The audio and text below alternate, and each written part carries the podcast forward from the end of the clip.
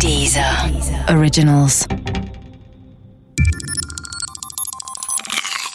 Wissensnacks. Jenseits des blauen Planeten.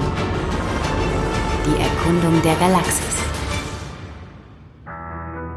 Juri Gagarin. Die Sowjetunion war dem Westen in den 50er und 60er Jahren des 20. Jahrhunderts in vielen Punkten technologisch unterlegen. Zum Beispiel bei der Produktion von Waschmaschinen oder Autos. In mindestens einem Punkt aber war sie überlegen, und zwar in der prestigeträchtigen Luft- und Raumfahrttechnik. Die Sowjets bauten damals fantastische Flugzeuge. Noch besser aber waren ihr Raumfahrtprogramm und ihre Raketen und Satelliten. Mit dem Sputnik 1 und dem Sputnik 2 hatten sie den Westen bereits im Jahr 1957 in eine regelrechte Schockstarre versetzt. Am 12. April 1961 überboten sich die Sowjets dann noch einmal selbst und beförderten den ersten Menschen in den Weltraum. Sein Name?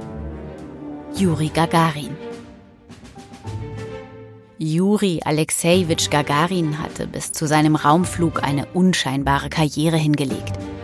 Geboren wurde er 1934 in der Nähe der Stadt Kschatzk, die heute Gagarin heißt. Er war ausgebildeter Gießer, studierter Gießereitechniker, trat 1957 in die Luftstreitkräfte ein und wurde 1960 Teil des sowjetischen Raumfahrtprogramms. Dann kam 1961 der Flug ins All. Seine Rakete startete um 9.06 Uhr Moskauer Zeit auf dem Weltraumbahnhof Baikonur. Um 10.55 Uhr Moskauer Zeit landete er bereits wieder auf sowjetischem Gebiet. Auf seinem Flug hatte er die Erde einmal umrundet und damit Raumfahrthistorie geschrieben. Gagarin galt als bescheiden, intelligent, pflichtbewusst und vergleichsweise ruhig. Und genau so setzte er seine Karriere nach der Erdumrundung fort.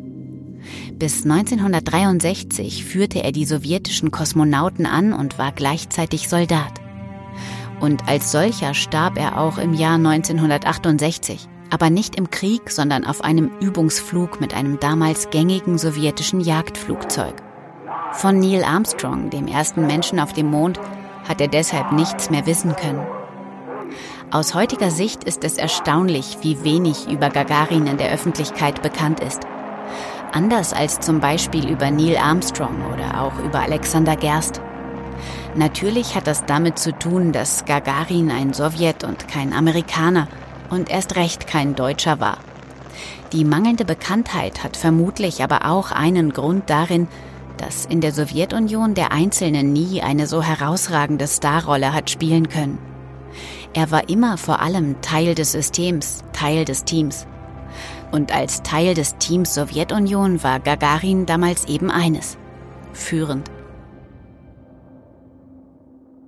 Lust auf weitere Deezer Originals? Hör jetzt den True Crime Podcast Das Böse oder das kleine Fernsehballett mit Sarah Kuttner und Stefan Niggemeier auf www.deezer.com.